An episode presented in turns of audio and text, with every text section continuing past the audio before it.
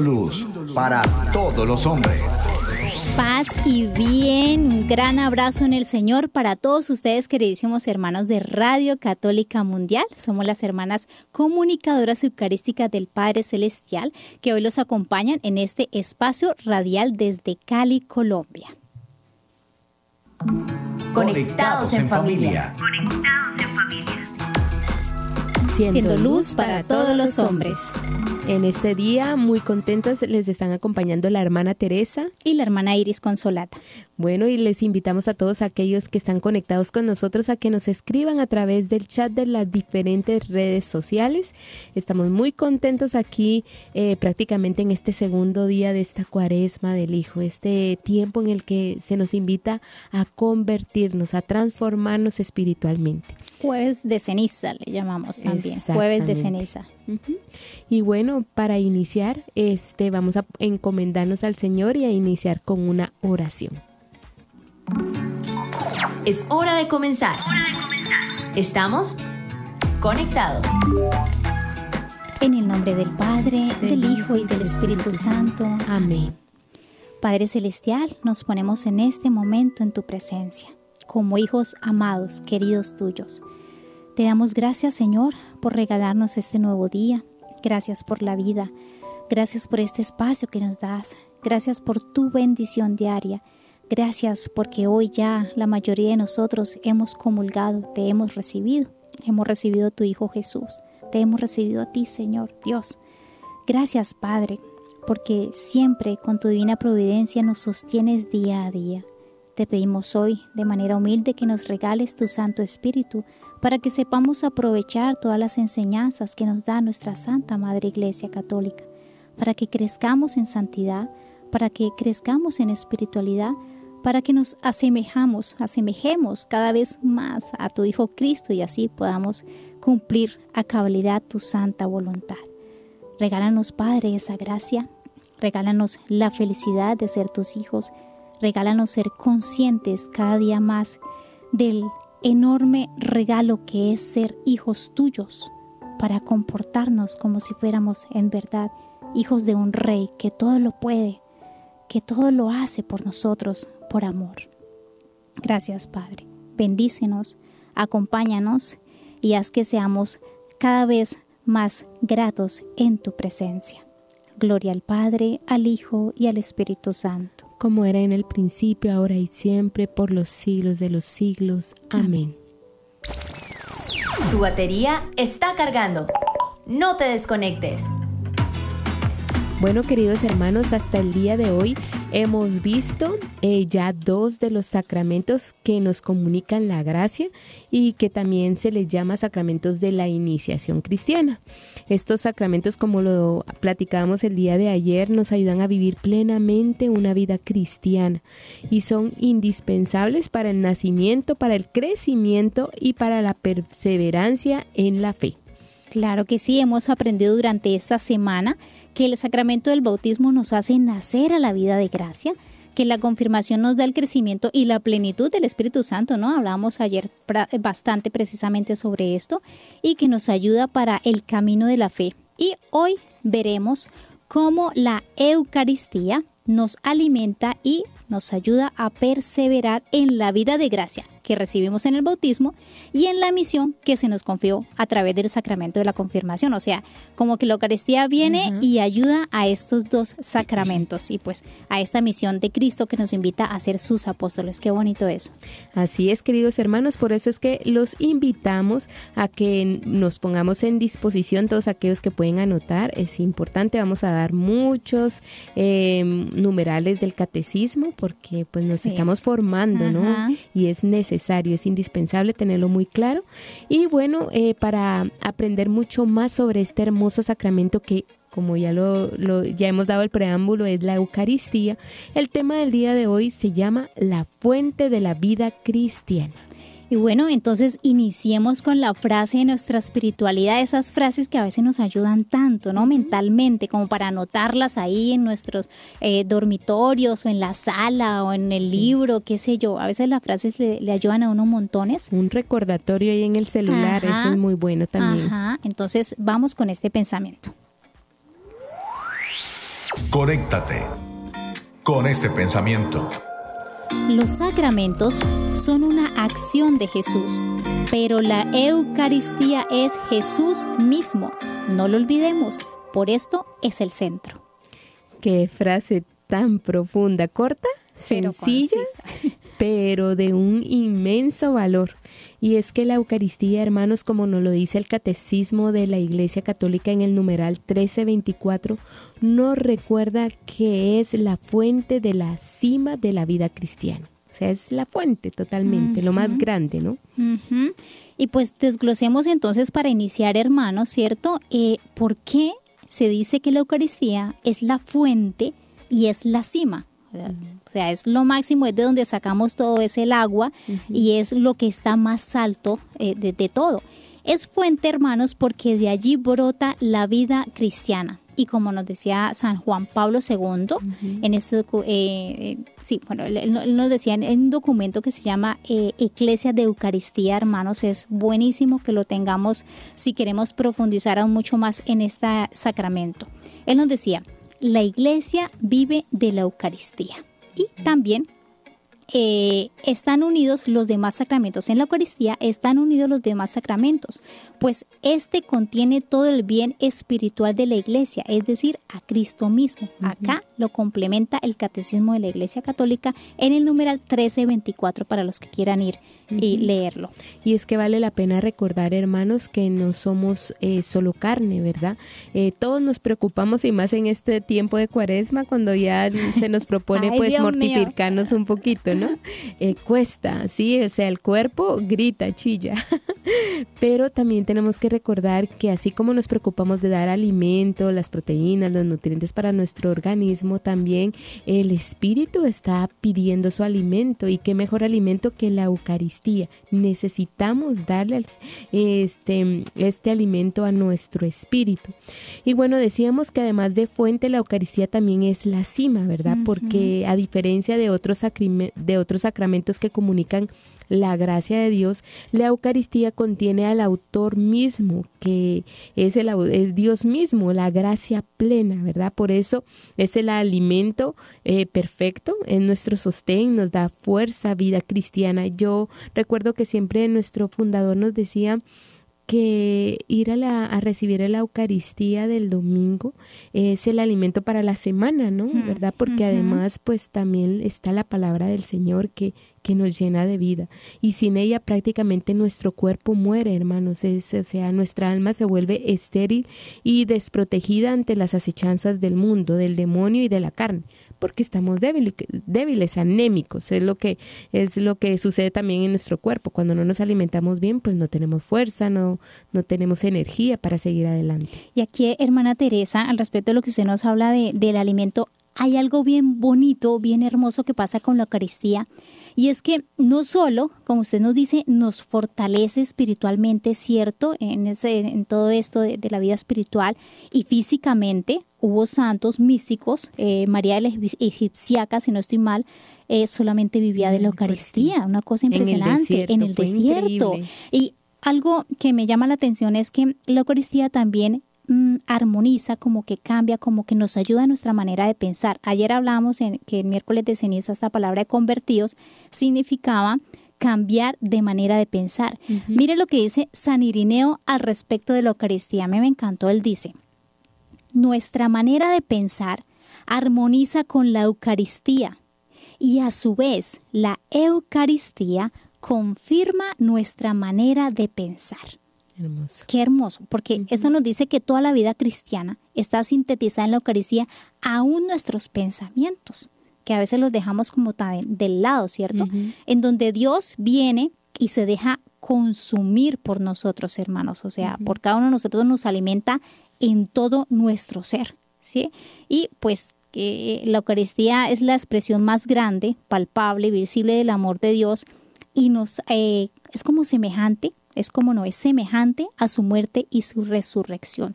Se hace un pequeño pedazo de pan, hermanos, para cumplir aquella promesa que hizo a sus apóstoles también eh, cuando ya estaba con ellos. Él les dijo, de mí, esta frase es una de las que también más me gusta de la, de la Eucaristía. En Mateo 28, 20. Estaré con ustedes todos los días hasta el fin del mundo. Entonces, vemos como acá nos está diciendo que es la cima, es la fuente, porque abarca todo nuestro ser. Abarca no solamente nuestra eh, parte espiritual, nuestra alma, sino también nuestros pensamientos físicos, nuestras cosas que tenemos como humanos. Las armoniza, o sea, las endereza. Eh, esto nos, nos, da muchas eh, como pautas para aprender a conservar nuestra fe. Totalmente. Para aprender también a defender nuestra fe. Persona que comulga, hermanos, es una persona que se va cambiando, se va renovando en su mente. Esto es nuevo, esto realmente para mí es algo nuevo y me, parece precioso, porque cuántas veces nos quejamos a veces o no comprendemos el misterio, pero es porque no lo vivimos. Si no consumimos la Eucaristía, pues no vamos a empezar a, pensar como el mismo Cristo, a analizar y, a meditar y a recibir la gracia, porque todo es gracia. Y esto lo que nos lleva a pensar es que Dios en sus detalles de amor mm. este quiso quedarse con nosotros, quiso estar presente con nosotros, alimentarnos, ¿verdad? Transformarnos en él. Como decían, cuando un alimento este nosotros lo consumimos, pues se transforma en nosotros, ¿no? Y como Dios mismo nos va transformando en él. Es San Agustín. San Agustín precisamente decía esta cita, esta palabra, este pensamiento, que nosotros consumimos los alimentos y los transformamos en nosotros. Pero Dios, cuando nosotros comulgamos, nosotros no transformamos a Dios en nosotros, sino que Dios nos transforma en Él. Qué hermoso. Por eso la Eucaristía es conocida y llamada como el sacramento del amor, porque es este sacramento en donde Cristo mismo se sigue entregando a nosotros. Lo que tú decías hace un tiempo, ¿verdad? Él no nos va a dejar, no nos dejó y está constantemente dándose en la cruz y dándonos alimento en su cuerpo, en su sangre, en su alma y en su divinidad. Evidentemente, hermanos, este es un misterio totalmente grande que a veces no, pues nuestra limitación humana y nuestra mente eh, no alcanza como a comprender completamente, ¿verdad? y es un misterio en el cual eh, tiene que estar como base sólida en cada uno de nosotros la fe, ¿no? O sea, debemos creerlo, vivirlo y saber que este sacramento nos está alimentando. Y la fe pues es un don del Señor que hay que pedir, ¿verdad? Y que se va alimentando y que se va y que va creciendo en cada uno de nosotros mediante nosotros vamos meditando la palabra del Señor y vamos comulgando su cuerpo, ¿verdad? El numeral de la, eh, de la Iglesia Católica nos dice en el 1407 que Cristo derrama las gracias de la salvación sobre su cuerpo, que es la iglesia. Mm. Acá vemos también como los santos, por ejemplo, eh, Santo Tomás de Aquino, si no es mal, llegó a decir que, que el sentido no llega a comprender. Él utiliza otra palabra, dice el grosero sentido, no, no, en este himno tan hermoso que, que él tiene, tanto exactamente, no alcanza a comprender la belleza y la majestad de lo que se tiene enfrente del mismo Cristo. Pero Aquí viene la Iglesia Católica y con sus enseñanzas nos iluminan, hermanos, para que podamos comprender mejor el significado de este sacramento. ¿sí? Por eso es que la Iglesia ahorita tenemos muchos numerales porque es que la iglesia le dedica montones de numerales precisamente explicándonos los diferentes nombres que recibe este sacramento, que se le atribuye a este excelso sacramento porque es tan grande, tiene tanto, es el culmen, es la fuente, es la vida de todos nosotros los cristianos que que pues que ameritaba. Y recordemos, hermanos, que el nombre eh, en cierta forma describe, ah, por ejemplo, en el caso de las personas, describe, eh, sí, tu personalidad, describe tu misión. Entonces, por eso también la iglesia ha dado diferentes nombres a la Eucaristía, porque es tan rica, es tan eh, grande, tan excelsa, que necesita como ser explicada de esta forma. Exactamente. Entonces, empecemos con dos numerales, el 1328 y el 1329. Nos dice, la Eucaristía es acción de gracias y banquete del Señor. en cuanto a banquete, pues es necesario aclarar que es un banquete sagrado, ¿cierto? Porque a veces la palabra evoca como otras cosas, sino es un banquete sagrado. No lo podemos confundir con fiestas, con agasajos, con, con un compartir meramente humano. No, es un banquete sagrado. Y es un banquete sacrificial. Como nos le enseña San Juan Pablo II, volvemos a recordar en su encíclica Eclesia de Eucaristía. Es un banquete sacrificial. Entonces ya tenemos dos primeros nombres. Es una acción de gracias. ¿Por qué? Es, es, a través de lo cual nosotros le damos gracias a Dios por habernos entregado a su Hijo. Es una acción de gracias y es un banquete, porque comemos, porque consumimos al Señor y alimentamos nuestro cuerpo y nuestra alma. Así es. Y otro significado, otro nombre que le da la iglesia es el de fracción del pan. Entonces vemos en el numeral 1329 del catecismo que dice que es... Eh, fracción del pan porque significa que todos lo comemos y es un único pan partido, que es el mismo Cristo, entra en comunión con Él y forma un solo cuerpo con Él. Recordemos, hermanos, que nosotros eh, somos llamados todos los bautizados el cuerpo místico de Cristo y Cristo mismo es la cabeza de este cuerpo. Entonces vemos también en el numeral 1330 y en el numeral 1332 que nos recuerda que este sacramento también es conocido como el memorial de la pasión y la resurrección del Señor, que es un sacrificio. ¿Por qué? Porque nos actualiza el único sacrificio de Cristo en la cruz. Eh, recordemos que cada vez que asistimos a la Eucaristía entramos en ese tiempo kairos, es en ese tiempo eterno, en el tiempo sin tiempo, ¿no? O sea, en, donde... Donde habita Dios. Donde habita Dios y donde estamos en ese momento en el que Cristo está ofreciéndose al Padre por cada uno de nosotros. Y en comunión porque nos unimos al Cristo como cabeza, como lo hemos dicho antes, y participamos de este sacrificio que es su cuerpo y su sangre que se entrega por cada uno de nosotros. Es bonito, hermanos, que cada vez que entremos a la Eucaristía hagamos como, como este ejercicio mental. Sepamos que apenas decimos en el nombre del Padre, del Hijo y del Espíritu Santo, entramos en otra dimensión. Todo lo que pase ahí adentro ya tiene valor de eternidad. Por eso debemos esforzarnos por no distraernos tanto sobre todo durante las lecturas del Evangelio, ¿cierto? Porque eso va a tener una resonancia para toda la eternidad en nuestras almas. Por lo tanto, hay que mm, mm, esforzarnos un poco por estar atentos, más atentos, no distraernos, no cero celulares. Nosotras siempre decimos, apaguen los celulares cuando vayan a misa. Es más, ni los lleven, por Dios bendito, pónganlos en modo avión, en modo misa, ¿sí? Porque realmente eh, a veces eh, no aprovechamos lo suficientemente las gracias de Dios por estar distraídos. Y precisamente a este respecto, bueno, al, respecto de, de, ser enviados y prestar atención, el numeral 1332 le da el nombre a la misa de Santa Misa, a la Eucaristía. ¿Por qué? ¿Por qué misa? Y aquí va una respuesta para muchos que nos hemos preguntado eso alguna vez en la vida, ¿qué significa misa? Misa significa misio, que quiere decir envío. Cuando el sacerdote finaliza la Santa Eucaristía, despide a las personas diciendo pueden ir en paz. Y estas palabras no son más que una invitación o un envío para ir a cumplir la voluntad de Dios en la vida cotidiana. Por eso es necesario estar muy atentos, aprovechar esas gracias para así poder ir y después dar el fruto que Dios nos pide, porque si no hemos aprovechado las gracias, si hemos estado distraídos, si no hemos vivido a plenitud, cuando el sacerdote nos diga, pueden ir en paz, es decir, pueden ir ustedes a evangelizar, están capacitados, pues vamos a salir como el que no el que no comió bien y se va a desmayar por el camino. Totalmente. Este, y de eso se trata, ¿no? Ese envío es ese llamado a la evangelización. Y pues no podemos evangelizar si no nos hemos nutrido de la fuente que es la Eucaristía, ¿verdad? Entonces es necesario que también nos tomemos como ese tiempecito de, de llegar temprano a la Santa Misa.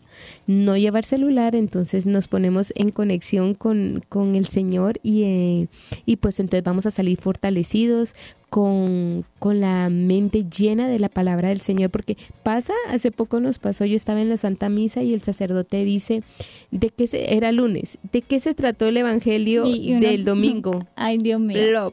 Bueno, gracias a Dios, en su misericordia yo me recordé Pero pasa, Pero nos sí. pasa que a veces hasta olvidamos la palabra del Señor. No, hay, hay veces lo más curioso es que a veces estamos en la misma misa y se nos olvida la respuesta del salmo. Exacto. O, o- o no escuchamos bien, la- eso es algo increíble, pero nos pasa, nos pasa hermanos, Sí, porque uno a veces está en parroquias y uno dice, y la gente no estamos, todos, a todos nos ha pasado, no estamos pendientes de la respuesta, como que no lo asimilamos, como que no entra en nuestro corazón, porque cuando una palabra impacta, esa palabra nunca se olvida, hermanos, y cada Eucaristía debe de impactarnos de la misma manera. Bueno, pero entonces, ¿qué le parece, hermana Teresa, si nos vamos a nuestra sección de Viviendo el Hoy? Perfecto. para verte qué más podemos compartir hoy en este día tan hermoso, los primeros días de Cuaresma. Y vamos a recordar entonces la jaculatoria que nos estamos aprendiendo. A mí, a mí, por ejemplo, se me olvida esta jaculatoria siempre, pero bueno, digamos, Padre, Que todos seamos una sola familia para gloria tuya. Conéctate con nuestra iglesia, Con la realidad del mundo. Con nuestros hermanos Nuestros necesitados. hermanos necesitados. Conéctate con verdadera caridad fraterna. Caridad fraterna. Estamos en Viviendo el hoy. Conectados. Bueno, les recordamos a todos nuestros queridos oyentes que nos pueden llamar a los números de teléfono desde los Estados Unidos 866-398-6377 y fuera de los Estados Unidos al número 12052712976 o escribirnos las preguntas a través de nuestras redes, ¿verdad? No se queden sin preguntar, eh, sin comentar, sin compartir, sin contar sus experiencias. Bueno, en fin, lo, lo ideal es que, que crezcamos todos en familia. Hoy la hermana Teresa nos trae una historia bien interesante, hermana. Sí, está, está muy motivador y pues yo pienso que esta es una invitación para todos nosotros, no solo para España, que es de donde nació esta iniciativa, en donde más de 100 monasterios de clausura abrirán sus puertas el 7 de marzo para unirse en oración. Qué hermoso. Oh. Bueno, esta iniciativa eh, de la eh, nace por la Fundación de Clausura, así se llama, de Clausura, y tendrá a lugar el tercer jueves de Cuaresma con el objetivo de fomentar el acercamiento a Dios de la mano de las comunidades contemplativas. Entonces, monjes y monjas de clausura de toda España se van a unir para llamar en oración a una campaña eh, que está pues con motivo a esta cuaresma y a esta petición que ha hecho el Papa Francisco del año de la oración. Estamos viviendo el sí, año, señor, de, el año de la oración. oración. Entonces, qué lindo ver a todos los benedictinos, a los agustinos, a, eh, a los camalondulenses y cistercienses que van a rezar frente a las cámaras la oración que Cristo nos enseñó, el Padre Nuestro. Y con esto van a invitar pues a toda la sociedad a desacelerarse, a detenerse y a orar. Este, estamos hablando de que son más de 8.328 contemplativos que viven dedicados a la oración en 725 monasterios de España. Ay, ¿Pueden creer eso? O sea, a pesar Qué de que hermoso. decimos, este, no, pues la fe ha decaído en un país que prácticamente se ha secularizado, ¿no?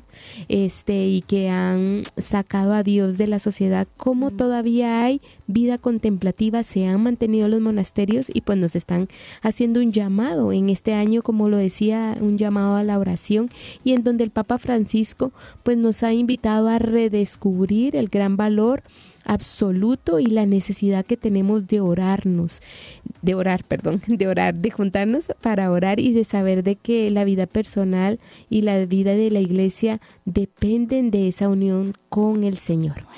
Entonces, pues conocedores de, de esta necesidad, eh, este tercer jueves de cuaresma, pues vamos a unir todas nuestras energías, todas Claro nuestras sí. frutos, este, con la vida contemplativa. Así que los invitamos también a ustedes a que se unan a esta hermosa iniciativa. Hay que hacerlo. Qué gracia, qué regalo espiritual para una humanidad actualmente tan, tan avanzada, tan desenfrenada, tan, tan todo de afán, porque no hay tiempo para nada, porque todo el mundo corre, basta salir un poco a la ciudad y uno se da cuenta. Qué regalo tan precioso y tan bonito eh, el que compartan las, la vida contemplativa, el que nos compartan a todos abran nosotros. sus, o sea, abran las puertas, ¿no? Ajá. Recordemos que la iglesia nos ha dicho que la vida contemplativa son los este pulmones de la iglesia.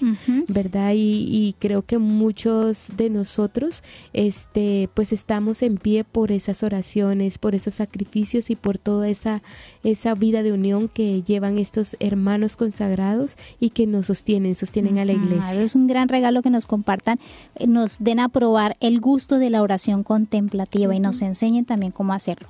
Bueno, queremos saludar eh, grandemente y como siempre a ustedes, a todos los que nos están siguiendo a través de nuestras redes sociales que siempre son tan fieles. De verdad, el Señor los bendiga montones.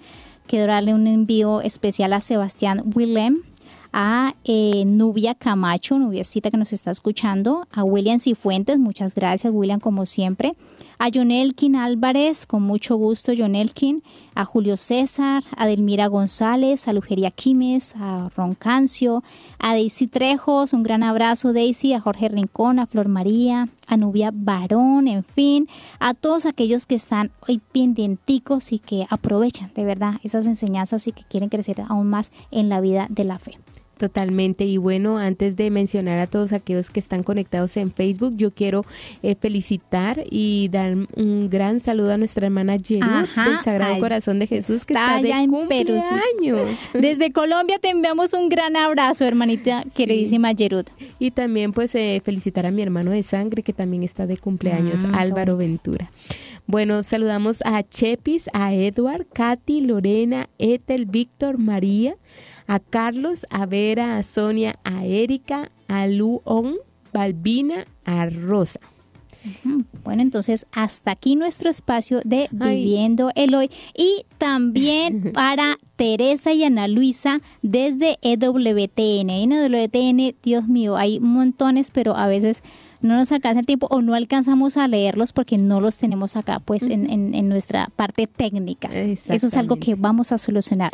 Recuerden que los llevamos en las oraciones, todas las intenciones que ponen, que nos piden, las guardamos en nuestro corazón y los ponemos a los pies de Jesús con todo el amor y con todo el gusto. Bueno, hasta aquí. Seguimos conectados, seguimos conectados.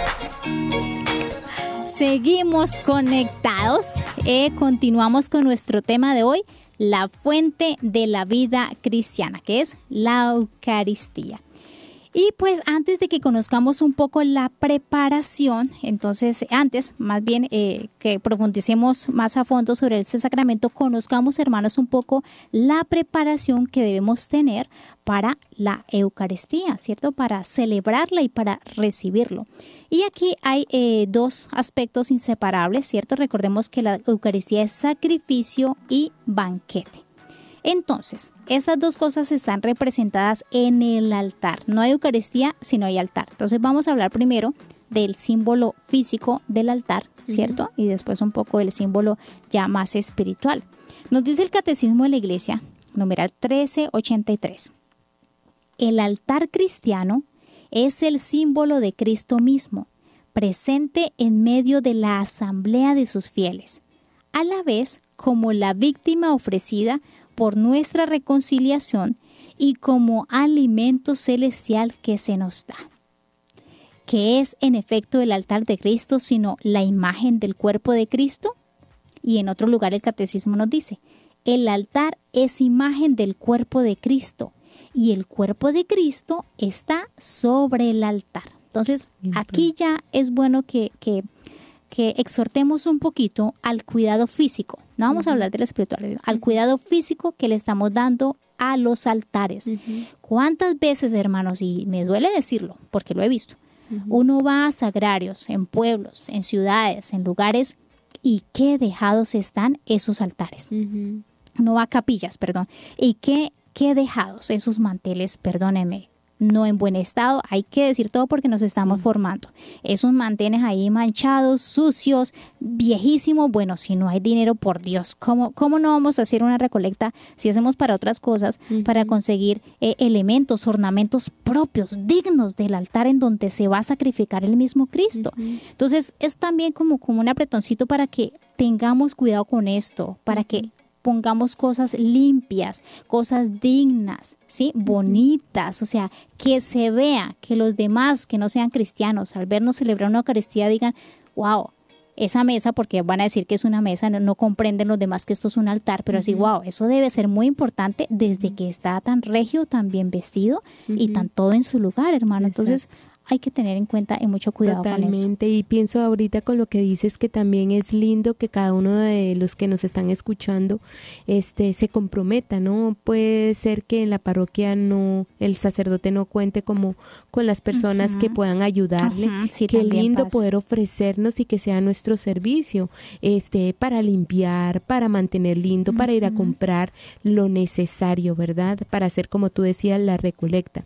Y otra cosa importante es tener reverencia ante el altar, ¿verdad? Cuando entramos a la iglesia de poder, este, mm, no solo santiguarnos, sino saber que estamos en lugar santo, ¿verdad? Hacer las venias adecuadas, la genuflexión adecuada que todos los católicos conocemos y sabemos porque esto es catequesis de primera comunión casi.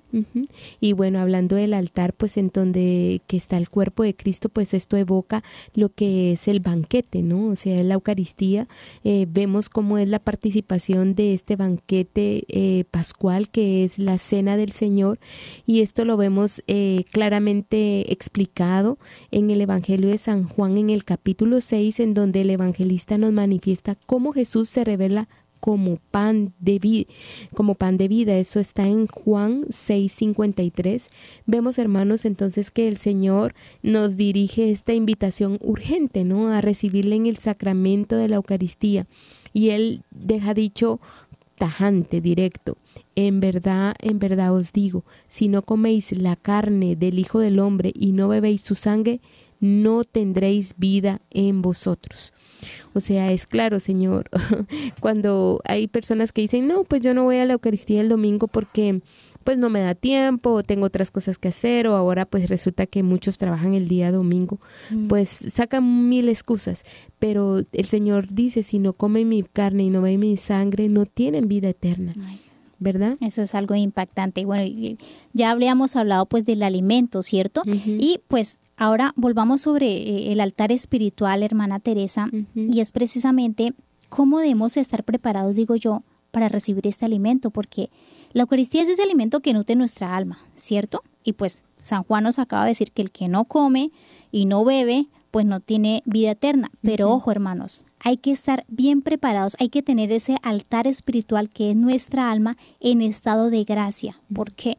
Porque aquí nos advierte también San, eh, San Pablo, nos dice en la cita bíblica en segunda de Corintios 11, nos dice, quien coma el pan o beba el cáliz del Señor indignamente, será reo del cuerpo y de la sangre del Señor.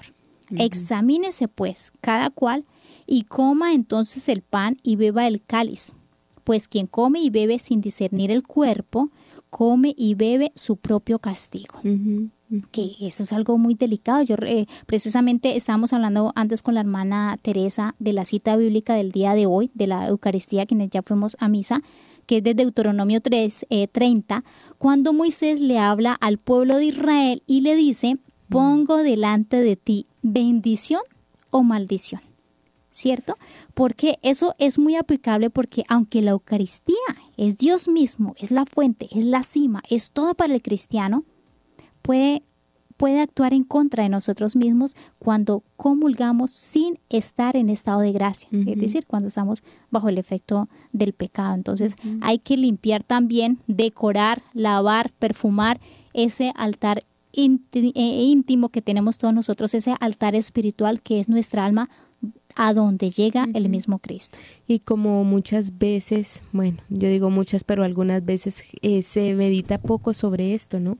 Es importante este ver cómo la Madre Iglesia nos invita Mm. ¿sí? A que nos reconciliemos. O sea, eso de tener perfumado y tener arreglado, como dice la hermana Consolata, nuestro espíritu, nuestra presencia, este, se da a través del sacramento de la reconciliación, ¿sí? ¿Verdad? Porque, pues físicamente nos bañamos, nos ponemos, nos arreglamos, nos peinamos, pero espiritualmente, ¿cómo lo hacemos? acercándonos al Señor pidiéndole perdón y eh, participando de este hermoso sacramento con humildad, ¿verdad? Pero no solo este eh, como por decir, ay, me tengo que confesar y ya, sino que meditando realmente lo que hemos hecho, haciendo, haciendo una debida preparación. Recordemos que la iglesia nos propone por lo menos dos veces confesarnos al año, ¿no? Y la comunión, que es para Pascua y para Navidad. Qué hermoso tiempo para poder hacer un buen examen de conciencia y acercarnos a la, a la confesión, ¿verdad? Saber que este sacramento es algo grande, la comunión es el mismo Cristo que se nos da y qué hermoso eh, con esto poder imitar las palabras del centurión, ¿verdad? Lo que nos dice Mateo 8:8. Señor, no soy digno de que entres en mi casa, pero una palabra tuya bastará para sanarme. Ay Dios, es que hay tanta cosa, de verdad, tanta, tanta, sí, algo que nosotros debemos aprender para vivir bien la Eucaristía, para vivir bien los sacramentos, que a veces el enemigo, a veces no, ese sí muchas veces, casi que siempre, está al acecho de nuestras almas para robarnos esos espacios, para robarnos eh, esas gracias eh, que son vitales para nuestra vida, hermano, porque ¿quién vive sin la Eucaristía? Ya nos dijo San Pablo, nadie vive, San Juan, nadie vive sin la Eucaristía, nadie tiene vida eterna. ¿Qué le parece, hermana Teresa, si hacemos entonces un pequeño break musical? para que meditemos, bajemos, porque sabemos que muchas veces las citas del catecismo de la iglesia son eh, elevadas, ¿cierto? Son difíciles, a veces de como de asimilar, hay que, digerirlas. Por eso siempre invito y no me cansaré para que nosotros los católicos leamos el catecismo y nos enamoremos de la palabra del Señor. Yo creo que si hacemos el propósito de leer así sea un numeral o bueno, a veces hasta cinco te puedes leer en el día, todos los días, hay propuestas de que en un año tú terminas el catecismo. Y si somos católicos, tenemos que haber leído el catecismo de la Iglesia Católica. Vamos entonces con este break. Vamos.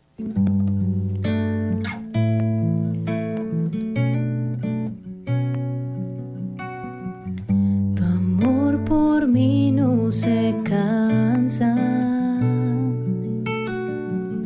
Tu amor por mí no se agota. Desbordas misericordia.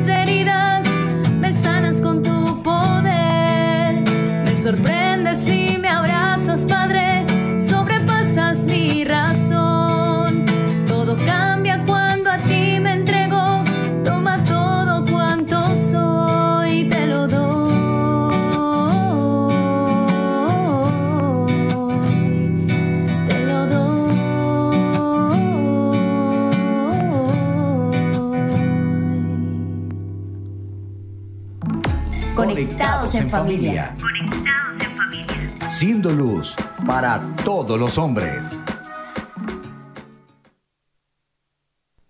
Así es, entonces, bueno, continuemos viendo la preparación que debemos tener entonces para recibir dignamente este sacramento tan excelso de la Eucaristía. Entonces, quedamos hablando de eh, que hay que discernir si estamos en pecado eh, mortal, ¿verdad? Totalmente. Y al respecto, pues lo primero, lo primero, hermanos, para ser dignos, para tener ese altar bien, es ya no lo dijo la hermana Teresa, confesarnos, purificarnos del pecado mortal. Y aquí está el numeral 1386, hermanos. Esto lo manda la iglesia, no es un invento para cuando los ataquen y les digan, ay, yo que me voy a confesar con un sacerdote que es más pecador que yo, porque así, así es como dicen aquellos que no comparten la fe o que están mal o que eh, están hasta ahora empezando. Bueno, pues ustedes le van a decir el numeral 1386. Quien tiene conciencia de estar en pecado grave, debe recibir el sacramento de la reconciliación, es decir, la confesión, antes de acercarse a comulgar. Es un mandato de la iglesia. Totalmente, totalmente. Y luego ya de pues estar en gracia de Dios y estarnos preparando de llegar temprano también a la Santa Eucaristía. Algo muy importante es tener en cuenta el ayuno prescrito por la iglesia, ese ayuno eucarístico, que consiste en no consumir ningún tipo de alimento una hora antes de comulgar. Eh, aclaro aquí que esto no tiene que ver con el agua pura. Bueno, sí, hay momentos en que tienes que tomar el agüita antes de pronto de entrar a la iglesia y también pues aquellas personas que necesitan tomar algún medicamento o algún sí, algo prescrito, algún remedio, esto pues no rompe con el ayuno eucarístico. Yo aquí quiero también eh, como exhortar a los padres de familia, he visto este que hay hay papás que por tranquilizar a los niños les llevan hasta lonchera. Sí. Qué triste. En Dulces, la iglesia no podemos eh, eh, o sea, llevar comida y mucho menos enseñarles eso a los hijos. Eh, por una hora ellos no se van a morir y también es importante que catequicemos a nuestros niños. tampoco es conveniente que les estén llevando juguetitos ni siquiera libros, sino que empezarles a educar de que estamos en un momento especial, en un momento sagrado y los niños son muy inteligentes y lo van a saber entender. Más bien, búsquense algunos premios para salir de misa para que ellos se incentiven en poner atención, en poner este todos sus cinco sentidos, porque es Dios mismo el que está ahí. Qué bonito. El, el, famoso truco de los papás que utilizaban mucho algunos de nuestras hermanas, el helado después de la misa. Pero después de la misa. Y una santa hermana Teresa me hiciste recordar, ay, lástima que no, yo las confundo con dos, pero si no estoy mal es Santa Margarita de Escocia, que a sus hijos, ella misma, la reina, ella misma les hizo como unos libritos en donde explicaba todas las partes, los pasos de la, de la, misa. Entonces los chinitos estaban viendo la misa, eh, les queda de tarea averiguar si, si estoy bien con, con la santa o si fue otra santa, también reina y madre.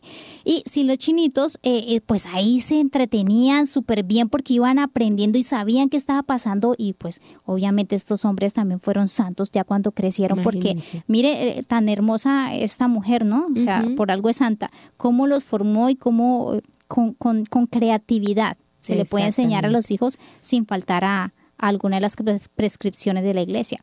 Bueno, y tercer lugar, algo también que nos pide la iglesia es que nos acerquemos a recibir al Señor en la Eucaristía con una buena actitud corporal y física. Es decir, caminar como alguien que pues va a recibir algo muy preciado, ¿cierto? Porque es Dios mismo.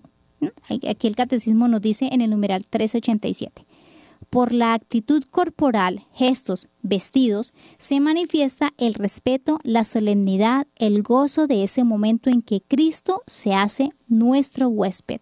Aquí también vale aclarar, hermanos, la forma que vamos vestidos. Yo creo que los que nos siguen deben decir, ay, lo van a decir otra vez. Sí, la forma que vamos vestidos a recibir la Eucaristía, mujeres, para ir a la comunión, niñas, jóvenes no vayamos en tiritas, en, en, escotados, en, en minifaldas, en cosas apretadas, porque aunque todos estamos en el camino de la vida espiritual, la tentación es tentación y, y, las personas pues van a mirar, ¿cierto? Y, va a entrar por ahí el demonio y vamos a atentar incluso a los mismos sacerdotes, o sea, cuidémonos, seamos prudentes, madres de familia, enseñen a sus hijas y los hombres también. No estoy diciendo que solo las mujeres, hombres, váyanse bien preparados, eh, dignamente, no vayan como quien va al parque ahí con unas bermudas, unas chancletas, una Sí, camiseta sisa, escotada, le llamamos acá, que dejan al descubierto los, los hombros, todos los brazos de los hombres. No, ustedes también tienen que aprender a ir dignamente vestidos porque a veces de verdad, eh, sobre todo en los lugares calientes, donde el clima es eh, caluroso, hay que hacer un sacrificio. Por algo es sacrificio también. Y a veces no, no se van bien preparados y eso pues deja mucho que pensar. Sí, dice, bueno, por esta persona, ¿a, a quién va a ver? O que es verdad que tenemos una familiarizar, eh, una unión con Cristo, pero para eso es en la oración. La oración que cada uno ahí sí, pues vaya usted como quiera, pero a la Santa Misa, por favor, vayámonos bien vestidos y tengamos una actitud bien eh, honorable cuando vayamos a, a recibir al Señor. Totalmente recuerdo mucho este como nuestros abuelos, ¿verdad? Las personas de estas generaciones pasadas tenían ese detalle, esa elegancia, esa pulcritud también, es el ser honrados, ¿no? En, en, en honrar a nuestro Dios, ¿verdad? En, en su forma de vestir. Yo veo las fotos que hasta con guantes, de traje, con sombrero, o sea, algo muy, muy, muy, muy, muy especial. De ahí salió la pinta dominguera, Ajá, precisamente. Porque pues acá en. Colombia decimos, uy, lleva la pinta dominguera. Es cuando un muchacho, eh, es que, Dios mío, cuando un joven está muy bien, Bien vestido, vestido. ca- casi que con corbata, entonces, ah, tiene pinta dominguera. O sea, había esa conciencia, eso casi ya no se usa. Y yo quiero recordar aquí lo que nos dice la parábola. ¿Se recuerdan la del banquete de bodas? Ajá. Cuando el rey entró a ver a los comensales, vio ahí a uno que no estaba vestido con traje de boda. ¿Y qué hizo? Lo mandó a sacar.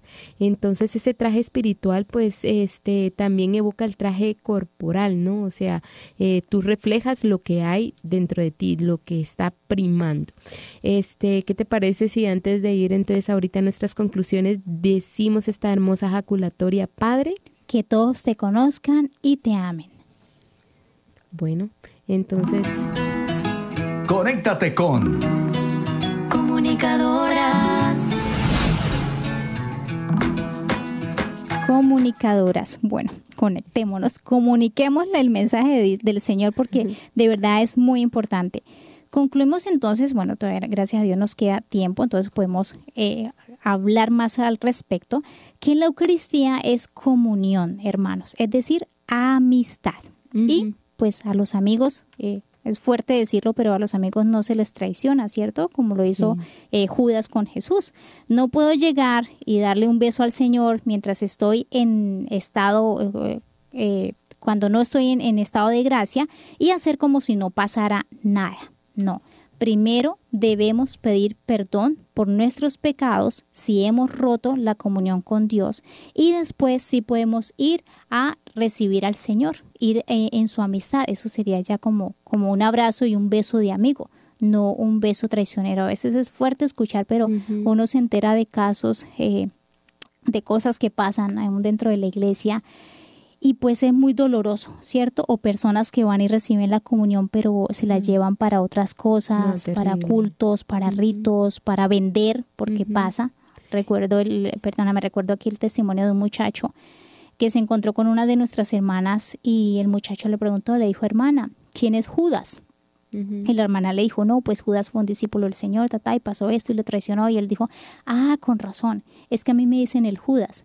Entonces, sí, ajá, entonces él le dijo, pero ¿por qué? No, es que él sin darse cuenta, sin saber, mire lo terrible de la ignorancia, sin saber, recibía la comunión y se la llevaba a un grupo, a un grupo satánico, Satánico. quienes le pagaban por esto. Dios Entonces, mío, eso es terrible. Eso es algo muy doloroso.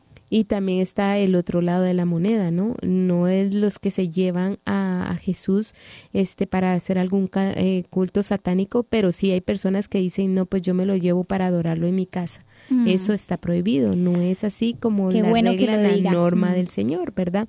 Este, mm, otra cosa es que pues al comulgar en pecado grave estamos cometiendo sacrilegio, hermanos, y esto es una gran hipocresía, ¿verdad? O sea, esto es algo tremendo, es también un pecado y mm, este realmente no somos amigos de Cristo en ese momento, sino que lo estamos traicionando como lo ha dicho en este momento la nuestra hermana Consolata la importancia de purificarnos, de llegar con devoción, de prepararnos con un gran amor. Cuando nosotros estamos enamorados y queremos conquistar a alguien y darle lo mejor, pues entonces vemos y sacamos de donde ni tenemos para dar lo mejor.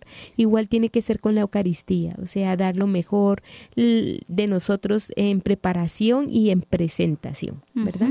Bueno, hemos visto entonces qué es la Eucaristía, sus diferentes nombres, eh, sus significados. También hemos visto ya cómo prepararnos, ¿cierto? Ese altar físico, ese altar espiritual. Hermana Teresa, veamos ahora los frutos de la Eucaristía. sí, porque yo creo que aquí deberíamos de enfatizarnos mucho más, pero pues qué lástima que nosotros siempre tengamos que ver como las prohibiciones el ser humano, ¿cierto? Aprenda por, por la negativa tenga que ver las provisiones Nos para incentivamos exacto. más por lo malo que por, el, fruto como tal exacto. Entonces pues empecemos a ver qué frutos nos da el hecho de que comulguemos debidamente y aprovechemos al máximo pues el estar en, en la Eucaristía. Bueno el primer fruto que tenemos es que nos une a Cristo porque como dijimos al inicio él habita en nosotros y nosotros en él.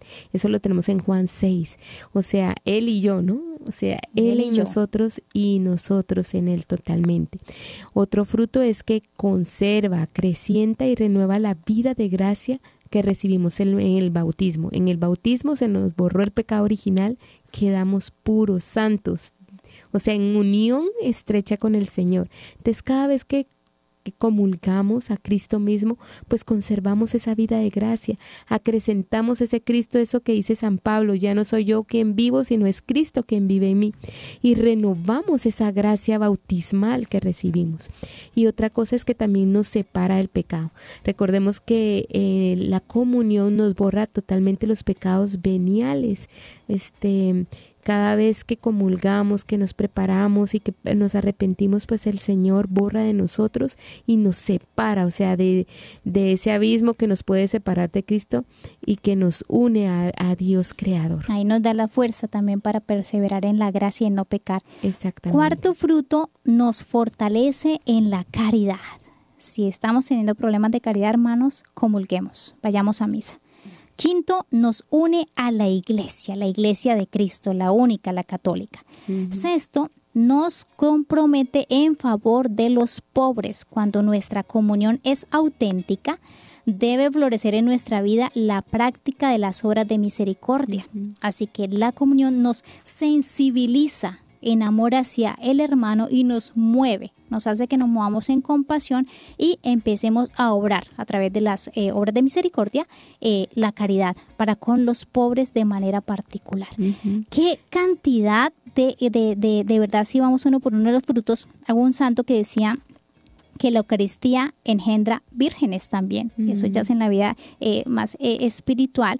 Y los santos siempre han, establecido y han dicho y han promulgado que quien comulga diariamente, sí o sí, terminará siendo virgen y siendo santo hermoso, una predestinación total.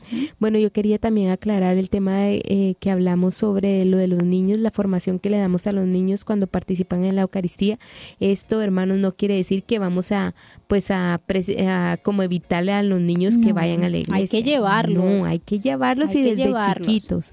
Este, yo sé que a veces tristemente hay sacerdotes que les molesta como el ruido, hay personas que les molesta que los niños estén, pues, los niños pequeños a veces llorando. Es lo natural, pero necesitamos ofrecer también ese pequeño sacrificio, por eso hay misas que son más de niños, hay lugares en donde también se los llevan a hacer como esa catequesis en el momento de la prédica.